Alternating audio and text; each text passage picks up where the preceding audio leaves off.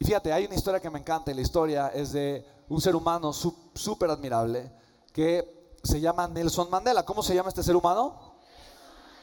Y Nelson Mandela, hay un libro extraordinario de él, un líder de verdad eh, eh, espectacular que una persona que vivió con él mucho tiempo escribió eh, este libro que se llama El modo de Mandela o El camino de Mandela. En inglés es Mandela's Way, ¿no? Como de camino, de camino, ¿eh? De camino. Sí, Mandela's Way, sí, con W. Y este es un libro espectacular donde obviamente narra mucho la historia de Nelson Mandela, cómo se enfrentó a muchas cosas eh, y sobre todo la mentalidad que él tenía, la filosofía de vida con la que él vivía. Y hay una parte donde narran cuando Nelson Mandela está a media revolución, en un momento donde su vida peligraba mucho, donde estaba sufriendo muchos atentados, y de repente uno de esos atentados eh, fue un atentado silencioso, o sea, más bien buscaron simplemente descomponer la avioneta en la que él estaba para que de alguna forma se averiara y explotara o de alguna forma tuviera un accidente.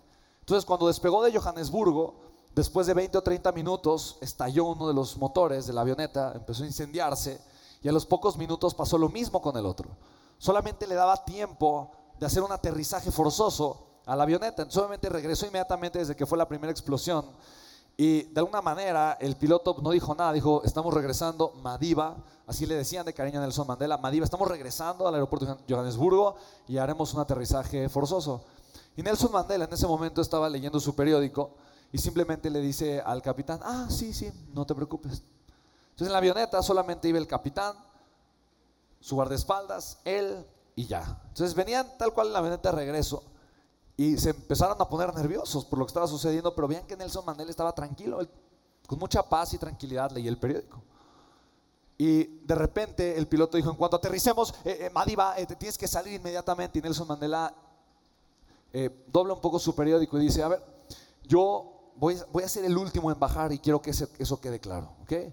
Si ustedes dos no bajan, yo me quedo aquí y ya saben lo testarudo y determinado que soy. Así que si quieren que bajemos rápido, pues más vale que ustedes bajen primero. Y ya. Y y no hay discusión y continúo leyendo el periódico.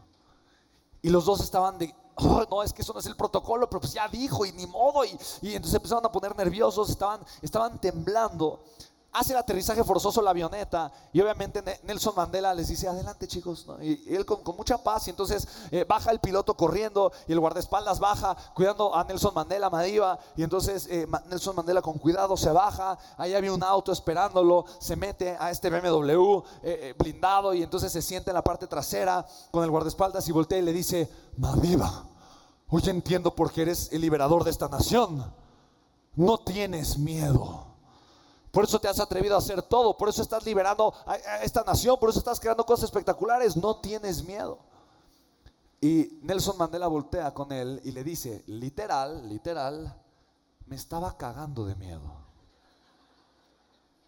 Y no lo puede creer, no puede creer el guardaespaldas. Y, ¿Cómo? ¿Cómo? Pero, pero tú estabas tranquilo, tú estabas leyendo el periódico, tú te veías tranquilo, lleno de paz. Y le dice, a ver, una cosa es el miedo y otra cosa es lo que hago o lo que hice. Y le dice, el hombre valiente no es aquel que no tiene miedo, es aquel que actúa de forma correcta e inteligente a pesar del miedo que tiene. Entonces, ser más fuerte que mis miedos no significa que mis miedos desaparezcan de mi vida. Ser más fuerte que mis miedos no significa que el miedo jamás en la vida va a irse o va a desaparecer. ¿Estamos de acuerdo, sí o no? Ser más fuerte que mis miedos significa que yo voy a aprender a bailar con el miedo. Voy a aprender a burlar un poquito al miedo. Voy a simplemente aprender a lidiar con el miedo, pero no voy a dejar que el miedo me controle. No voy a dejar que el miedo sea más grande que yo.